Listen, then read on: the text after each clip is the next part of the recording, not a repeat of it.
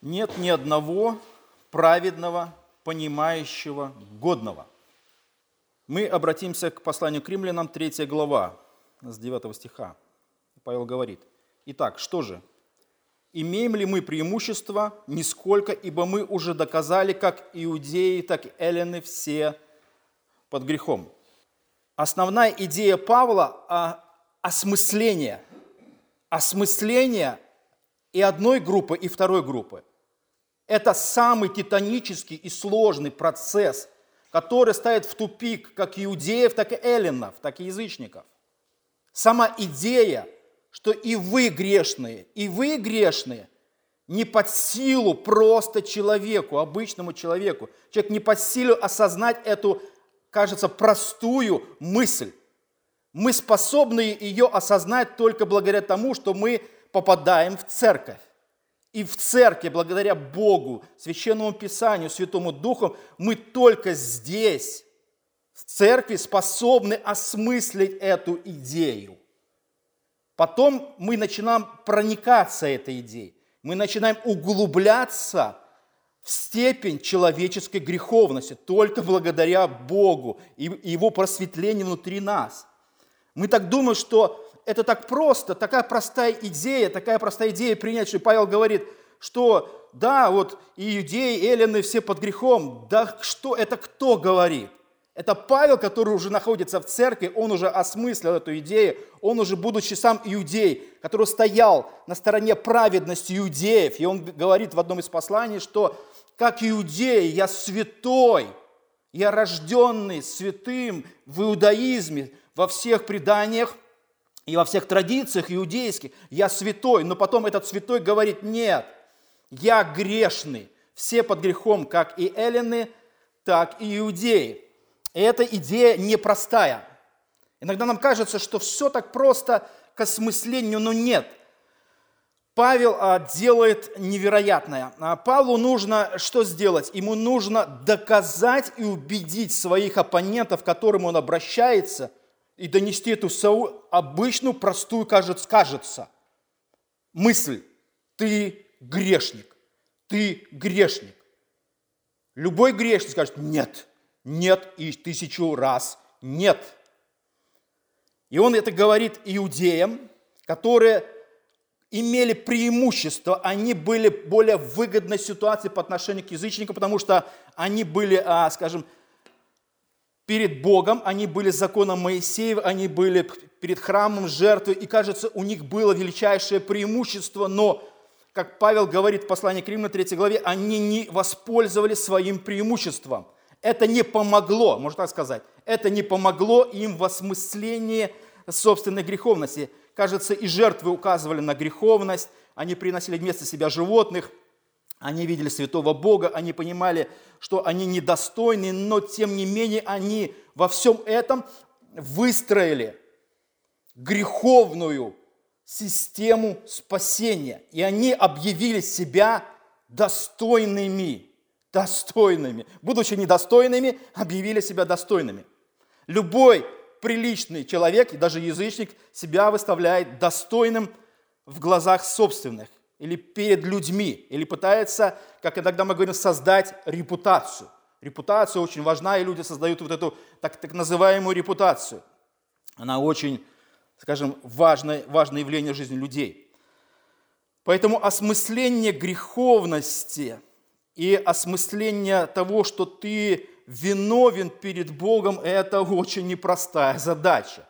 Вот как решить непростую задачу, как решить непростое уравнение, и Павел это делает. Павел находит аргументы, чтобы доказать и показать степень человеческой греховности. Он просто, скажем, обнажает и поднимает эту планку очень-очень высоко, потому что люди как бы говорят, что они несовершенны, но никто не признает, что они греховны. Люди говорят, мы ошибаемся, но никто не говорит, мы грешим. Никто не говорит, я виновен, чтобы а, быть достойным ада. Люди говорят, нет, мы виновны, но мы достойны рая. Люди все равно вот это достоинство, все равно свое преимущество пытаются а, принести. И что делает Павел? Павел приводит ряд аргументов который является лишь как, будто, как, как 10 заповедей. 10 заповедей тоже же, это же 10, это же не ограничение только 10 заповедями. У евреев было 613 заповедей. Мы говорим о 10 заповедях Моисея, но было у евреев 613 их. Это огромный перечень правил, что можно, что нельзя, что носить, что есть, как, как вести быт и многие вещи, связанные с греховностью, с осквернением телом, с женщинами, с мужчинами, с детьми. А сотни правил, сотни правил.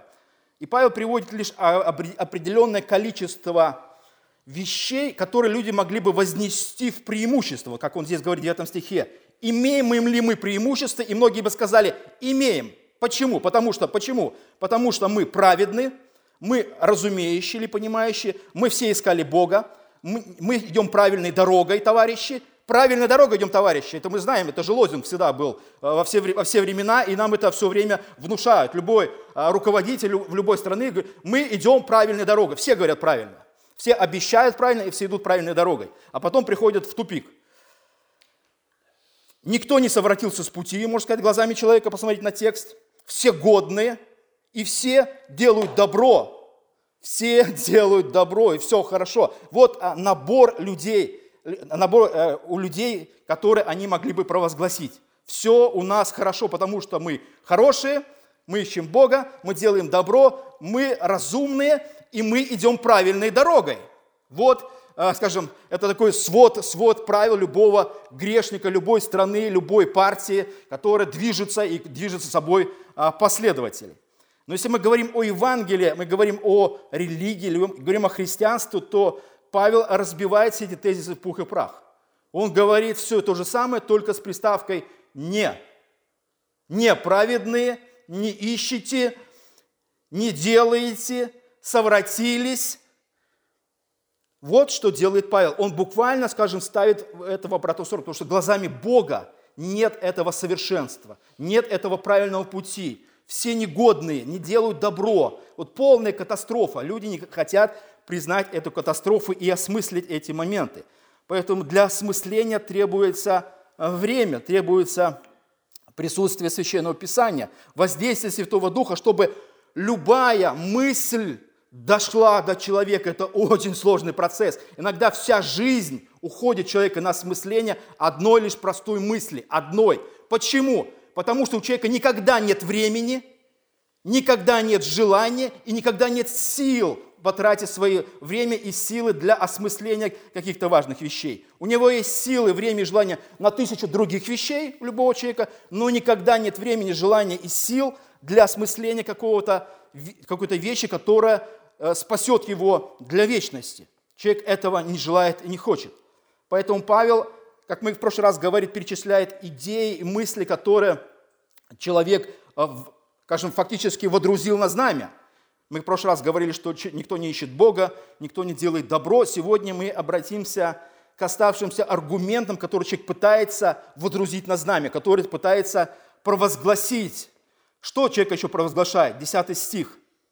Как написано, нет праведного ни одного но это же праведный или неправедный человек? Мы же можем как бы оспорить этот момент. Человек э, не хочет признать собственную неправоту несовершенство. Что такое праведный? Это правый, справедливый, хороший. Человек хороший? Да, мы все хорошие. Мы справедливые? Да, конечно. Мы правы? Мы, конечно, правы. Мы угодные Богу? Естественно. Ну да, иногда мы что-то делаем так, но тем не менее мы хорошие. Но глазами Священного Писания и Павла, э, Павел говорит, нет праведного, ни одного, нету, их таких не существует. Мы не говорим про Иисуса, это исключение, но все люди неправы и не, имеют хорошей способности справедливости к правоте, к совершенству. Никто не способен до конца угодить Богу, не способен, нет такой возможности – Потому что Павел до этого говорит, 9 стих, все под грехом. Вот все как бы пытаются из плохой ситуации под воздействием греха в греховном теле, которое порождает огромное количество грехов, мотивов, греховных и греховных действий, а угодить вот из этого плохого стартового положения угодить Богу и быть хорошим. Невозможно быть хорошим, находясь в состоянии греха. Этого невозможно, человек не осознает, но человек все равно пытается найти преимущество в том, где его нет. Человек ищет добродетель по отношению э, к себе и делает себя добродетельным либо хорошим, но это он делает в сравнении с кем-то, сравнительная степень. Я хороший, я лучше, чем кто-то. Я более успешен, чем кто-то. Но мы, как говорили, э, не существует человеческой добродетели, которая хорошая в человеке. Есть такое понятие в богословии «плохое добро». Оно добро, но плохое, как мы говорили. Другими словами, это когда плохие люди, а мы все плохие люди, делают несовершенное добро. Плохие люди делают несовершенное добро. Священным Писанием. Это не хорошее добро, это плохое добро. Потому что мотив этого добра, либо этого действия – нечто меньше, чем слава Божия, все ради Бога и во славу Божию, из любви к Богу. По сути, у любого человека, находящего под состоянием греха, как мы говорим, что такое под, под грехом, это в смысле того, что человек находится в подчинении под властью и силой греха. Это жестокий хозяин, находящийся внутри человека, который буквально владеет человеком. Не мы сами себе принадлежим, нет. Человек, рожденный в греховном мире, он принадлежит греху. Не грех ему принадлежит, а нет, все наоборот. Он хозяин, он хозяин, и Священное Писание так открывает нам а, реальность, которую человек отрицает. И отсюда все проблемы. Поэтому исход, исход, можно ли быть хорошим в рабстве – можно ли быть благородным э, и справедливым в рабстве, ну, можно ли быть совершенным в рабстве? Невозможно. Невозможно быть рабом и при этом свободным, богатым, счастливым и совершенным. Невозможно. Но люди так себе э, представляют свое э, положение. Нет, я свободен даже будучи в кандалах. Нет. Так, не может быть, да, мысленно ты можешь быть свободен, во Христе да, но по сути нет – Поэтому Павел описывает состояние человека, который не прав изначально перед Богом, потому что он делает э, в этом же послании такую ремарку, потому что он говорит, я уже не, не я делаю то, но живущий, нет, там нету, но живущий во мне грех. Вот когда Павел описывает не я то делаю, но живущий во мне грех, это знаете на что похоже? Это чужой. Знаете, что такое чужой? Смотрели фильм «Чужой»? Это когда в ком-то кто-то живет, кто-то инфицирует кого-то, и, и монстр инфицирует человека, и в нем развивается чужой, а потом а, раз, разрывается тело, живот, и оттуда вот это страшное, слизистое, с зубами, агрессивное начинает атаковать человека. И когда Павел говорит, потому что не то я делаю, но живущий во мне грех – это чужой. Вы понимаете, чем мы имеем дело? Если глазами Священного Писания и современного мира, это вот так можно ярко объяснить, чем мы имеем дело. В нас живет грех. Священное Писание так описывает. Но когда мы говорим, в нас живет, Павел говорит, в нас живет грех, люди говорят, да все хорошо, да ничего подобного. Все мои действия, мысли, мотивации, они очень хорошие. Люди не понимают, что они-то не просто какой-то взбой в системе в нас произошел. А с грехопадением Адама в нас поселилось нечто ужасное, и что человека буквально тащит в ад. Вот грех тащит в ад. Мы в грех, э, в э, грех который, э, скажем так, человека в ад, это не что-то такое безобидное, это фактически дорога в одну сторону, это какой-то магнит, который фактически человек, человек попадает в ад, потому что в нем грех. Именно вот эта проблема и есть. Он не святой, он не праведный, он не хороший, он не, поэтому он не способен угодить Богу, он не способен соответствовать божественному стандарту, он не способен достичь приемлемой для Бога добро, добропорядочности или совершенства нравственной. Человек не может стать святым, будучи инфицированный чужим – не способен. Но человек говорит, нет, все, все нормально, я попробую. Да, попробуешь ты.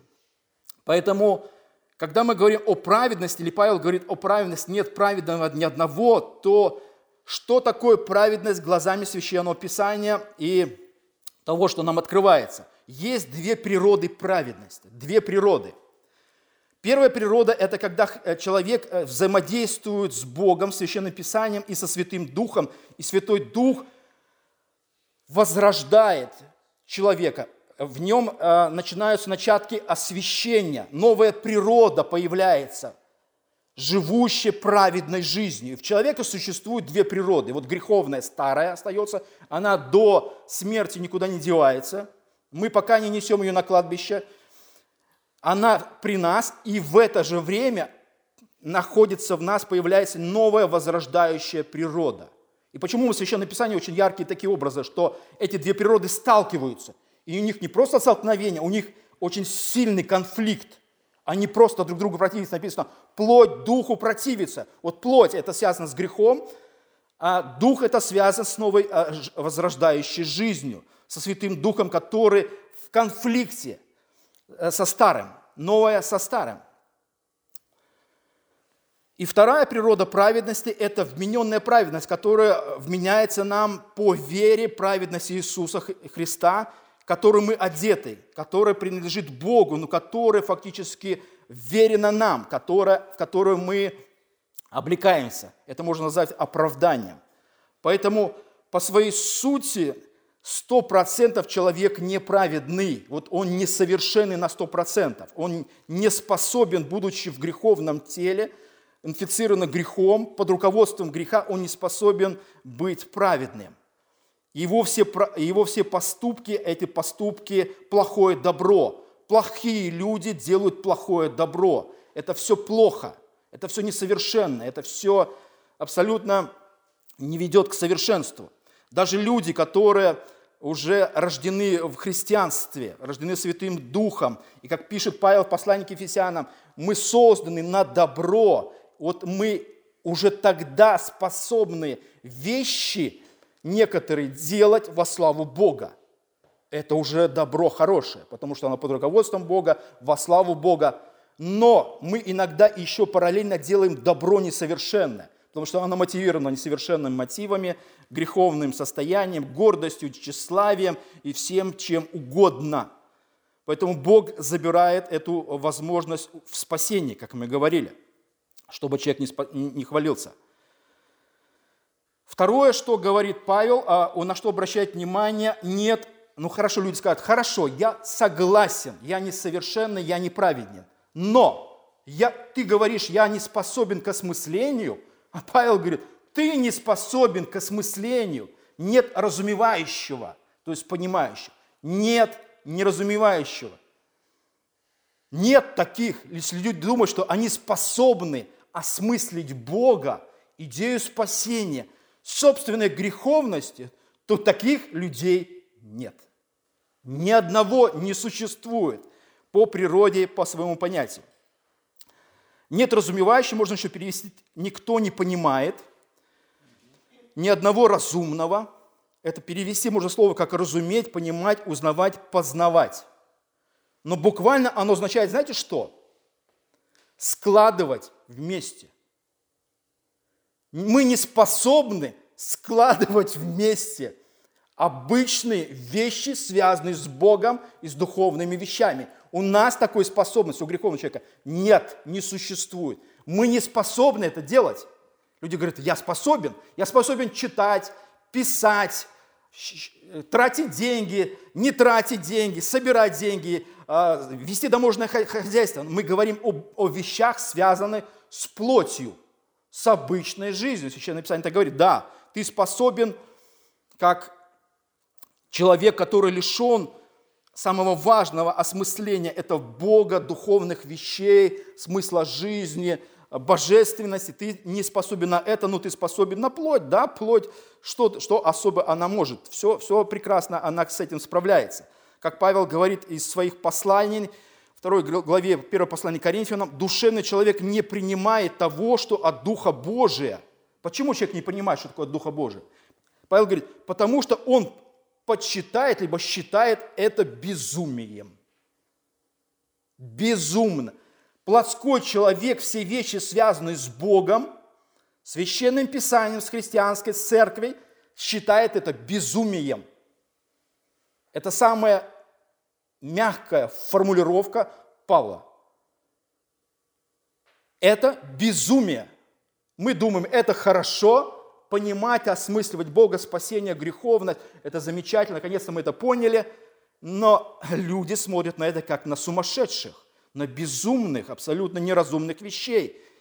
Вроде люди получили высшее образование, но при этом пришли в религию. Это невозможно. Получить высшее образование и быть в религии невозможно. Для чего тебе дано высшее образование? Чтобы ты туда не попал в религию? Чтобы ты, кажется, способен увидеть безум, безумие религии, бессмысленно, старые какие-то старые идеи. Какие-то, ладно, это, как люди говорят, это принадлежало поколению, которое не имело образования, не имело читать, читать писать. Когда мы даже читаем а, Священное Писание, и там такая идея, что вера от слышания. Вера от слышания. Знаете почему?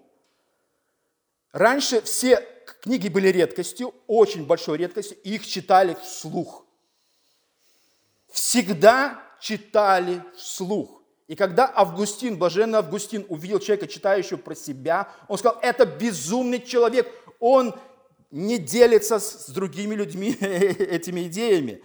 Он про себя читает. Потом люди начали получать дешевые книги, дешевую возможность а, читать, и люди начали читать про себя. Но сама идея читания вслух собралась, собиралась семья – кто-то вязал, что-то занимался рукоделием, да, и что? Люди читали. Читал кто-то, читали письма, читали книги, читали романы. Все это читалось. Это все очень интересные вещи. Поэтому осмысление слова, оно меняло, меняло содержание и меняло, меняло людей. Поэтому, когда люди, кажется, которые претендуют на то, чтобы понимать какие-то вещи, не способные прикоснуться к божественному. Нету такого разумевающего или понимающего. Таких людей без помощи Бога не существует. Эти люди просто лишены этой возможности. Это очень сложный процесс. Ни один человек не понимает, не осознает, не осмысливает. Это крайне сложные вещи, нам кажется. Да это элементарно, невозможно – без Бога и Святого Духа Священного Писания осмыслить элементарные божественные вещи, связанные с Евангелием. Святой Бог, наказание, греховность, спасение, жизни вечной. Нет. Все готовы принять жизнь вечную и о себе без осмысления. Просто как хорошая идея, все будет дальше хорошо.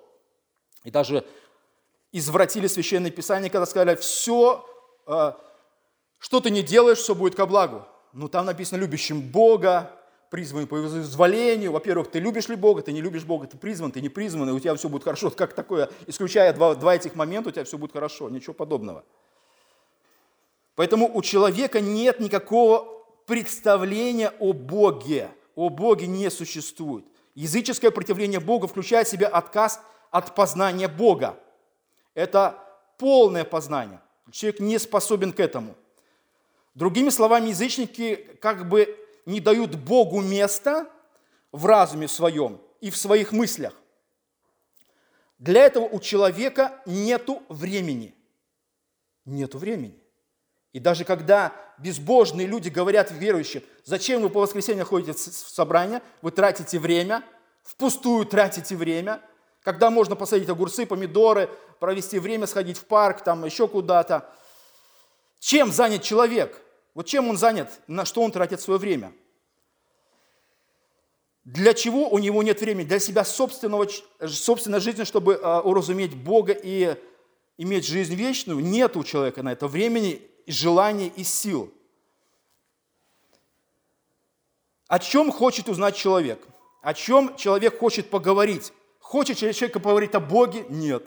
О духовных вещах? Нет о бытовых, пожалуйста, о чем всем угодно, все связано с плотью, с жизнью, с бытовухой, пожалуйста, на любые темы. Но признать существование Бога, признать собственную греховность человека на это просто нету возможности. Посмотрите, а, я заметил как-то так, такую вещь. Я разговаривал, когда только уверовал со своим, со своим другом, и он мне привел аргумент. А мы любили с ним смотреть фильмы, а в то время собирали вдвоем, у меня был видеомагнитофон, смотрели фильм, а потом обсуждали, вот как бы вот мы наслаждались как бы этим.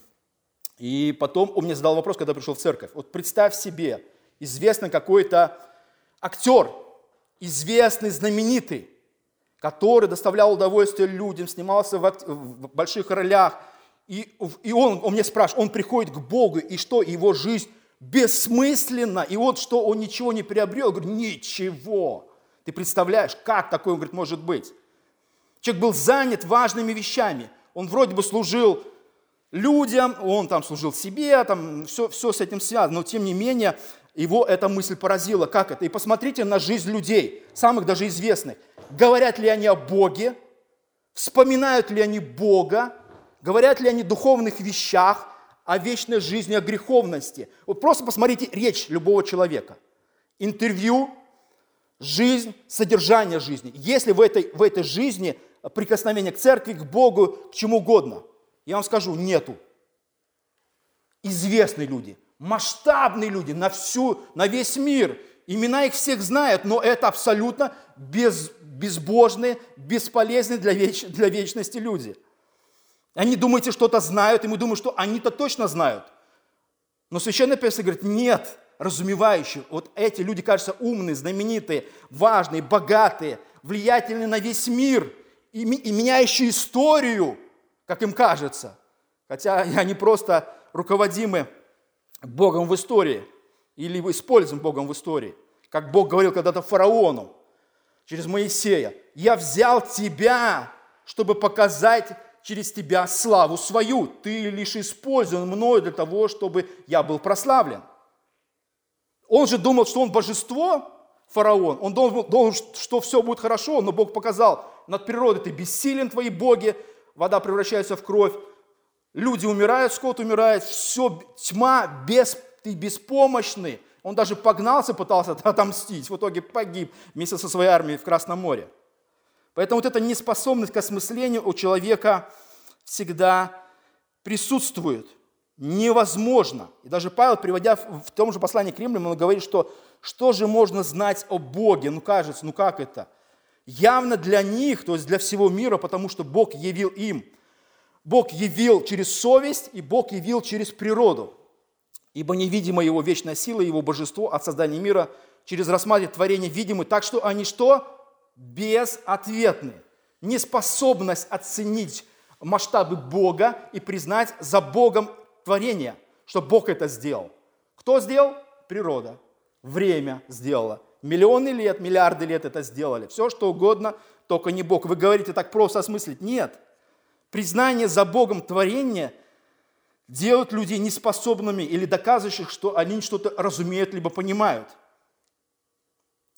Это безответная, безответная реакция, как Павел говорит. Так что они безответные, рассматривая творение – все, что вокруг Бог сотворил, люди говорят, а природа сделала. Да, здорово сделала. И ты же понимаешь, это, это безумный, безбожный человек. Поэтому в этих стихах а, провозглашается определенный принцип о том, что человек не способен, не может разуметь либо понимать вещей, связанных с Богом. Это упрямая греховная природа блокирует любые свидетельства о Боге – о его власти, о его влиянии, о его масштабах. И сердце любого необращенного человека греховного, оно невежественно о Боге, о истине, связанной с Богом, с церковью, священным писанием, с христианской жизнью. Эти люди враждебны по отношению к нам. Павел описывает их следующим образом в послании к Ефесянам. «Будучи помрачены в разуме». «Будучи помрачены в разуме». Очень яркое описание – отчуждены от жизни Божьей по причине их невежества и ожесточения их сердца. Это характеристика любого человека, который претендует на разумение и понимание. Ты отчужден от жизни, ты попрощен в разуме, ты невежественен, ты ожесточил свое сердце. И два последних кратких тезиса Павла – 12 стих, все совратились с пути. Что это значит? Это перевести можно, все уклонились от курса, ушли с дороги, ушли в сторону без исключения. Вот все ломанулись куда-то в какую-то другую, другую сторону, можно так сказать. Буквально уклонились. Таково это значение слова. Либо можно еще перевести его как «сбежали от диких животных». Вот человек чего-то испугался, убежал. Вот человек, сталкиваясь с духовным, вот как Адам убежал, когда согрешил перед Богом, он убегал от Бога, он прятался, он закрывался. Он приобрел, приобрел некое знание, которое ввергло его в ужас, он прятался от Бога. Или, например, а Исаия говорит, вот описывая такое же положение, что все совратились в пути. «Мы блуждали, как овцы, совратились каждый на свою дорогу». Каждый на свою дорогу. То есть все буквально идут, но не в, не в том направлении. В какую сторону идете, товарищи? Куда вы идете? Куда идут люди? И яркое описание самого Иисуса в Евангелии от Матфея, Матфея оно а, тоже очень мне поразило, когда я читал Священное Писание, оно своей масштабностью поразило. Оно очень известно, очень простое, но масштабное. Входите тесными вратами, потому что широкие врата и простернен путь, ведущий в погибель. Широкая дорога, широкий путь, ведущий в погибель, и многие идут ими. Вот можно себе представить, огромная дорога и огромные массы людей идут в погибель. Это слова Иисуса. Потом он говорит, потому что тесные врата и узок путь, такая как бы дорожка, параллельная дорожка идет, которая от этой большой широкой дороги, ведущая в жизнь, и немногие идут и ведут их, входят их. То есть немногие идут, как бы такой ручеек и река, можно так сказать. Но это а, погибель и жизнь. Это очень важный момент. Поэтому все совратились с пути. Вот описание Павла очень-очень яркий. И последний тезис, который Павел говорит, ну, люди как могут провозгласить, но мы же к чему-то еще годны, мы же еще на что-то способны. Наша способность, наша, наша сила. Тезис такой, конечно, интересный, но Павел говорит, до одного негодны, 12 стих, до одного негодны. То есть мы непригодные, бесполезные, чему-либо. Это слово еще может переводиться как «поступать дурно», либо еще переводится как «о молоке, которое скисает, становится бесполезным». Вот ты как скисшее молоко. Да, мы говорим, кисшее молоко тоже используют этот продукт. Нет, мы говорим, ты должен остаться хорошим продуктом, изначально, например, молоком. Но ты, ты не таков. Ты скис, ты не годен, ты прокис, ты сгнил, может тебя только выбросить. Вот как гнилое что-то, что мы выбрасываем. Вот нечто то же самое Павел говорит о человеке. Все до одного негодные. Павел говорит о падших людях, о греховных, буквально люди, которые не способны осмыслить э, Евангелие и свою греховность. И вот, вот этот термин буквально он выбивается из-под ног любого грешника или грешника, который держится за него. Я к чему-то годен, я готовен, годен к добрым делам, поиску Бога, я еще могу быть праведным, я еще могу быть пригодным или, скажем, используйте меня для чего-то хорошего. Нет. Глазами Священного Писания человек без Святого Духа, без спасения от Бога бесполезен. И Бог берет этого бесполезного человека и спасает, кажется, который уже все вот даже как в обычной жизни социальный человек может дойти до самой крайней точки разложения и же смерти, болезней, и связанные с грехами, и человек берет буквально этого там бомжа или пропит, все, берет его и фактически чистит, моет и восстанавливает все в его жизни, делает его пригодным для жизни, для жизни Божией. Поэтому необращенный человек, живущий по плоти, а, не приобретает ничего для вечности. Он, да, он может приобрести для жизни, что-то может э, делать, он может воспитывать детей, строить дом, садить дерево, но это на все, что человек способен. По плоти он может получить весь мир, но потеряет самое ценное, что у него есть, если он не признает свою греховность. Вот признание греховности, все эти аргументы, о которых говорит Павел, это первый шаг в Евангелии, который человек Э, дает ему возможность призвать Бога. Если ты не нуждаешься во враче, ты никогда не будешь его звать, как, как описывает Иисус. Поэтому осмысление собственной греховности помогает человеку а, открыться к помощи от Бога, чтобы Бог спасал его, Бог, а, очистил его от грехов их. Поэтому вот этот самый тяжелый момент в жизни грешника. Поэтому многие, им кажется, если я приду в церковь, я буду иметь поражение. Вот моя репутация, она опустится. Я скажу, что вот что я, я же хороший в жизни. И все вокруг знают, что я хороший. И вдруг все узнают, что я слабый, немощный. Я признал свою греховность. Я пошел в церковь, где самые отсталые, убогие слои э, общества находятся. Как раньше э, в моем, в моем детстве было представление о церкви, это для каких-то безумных старух.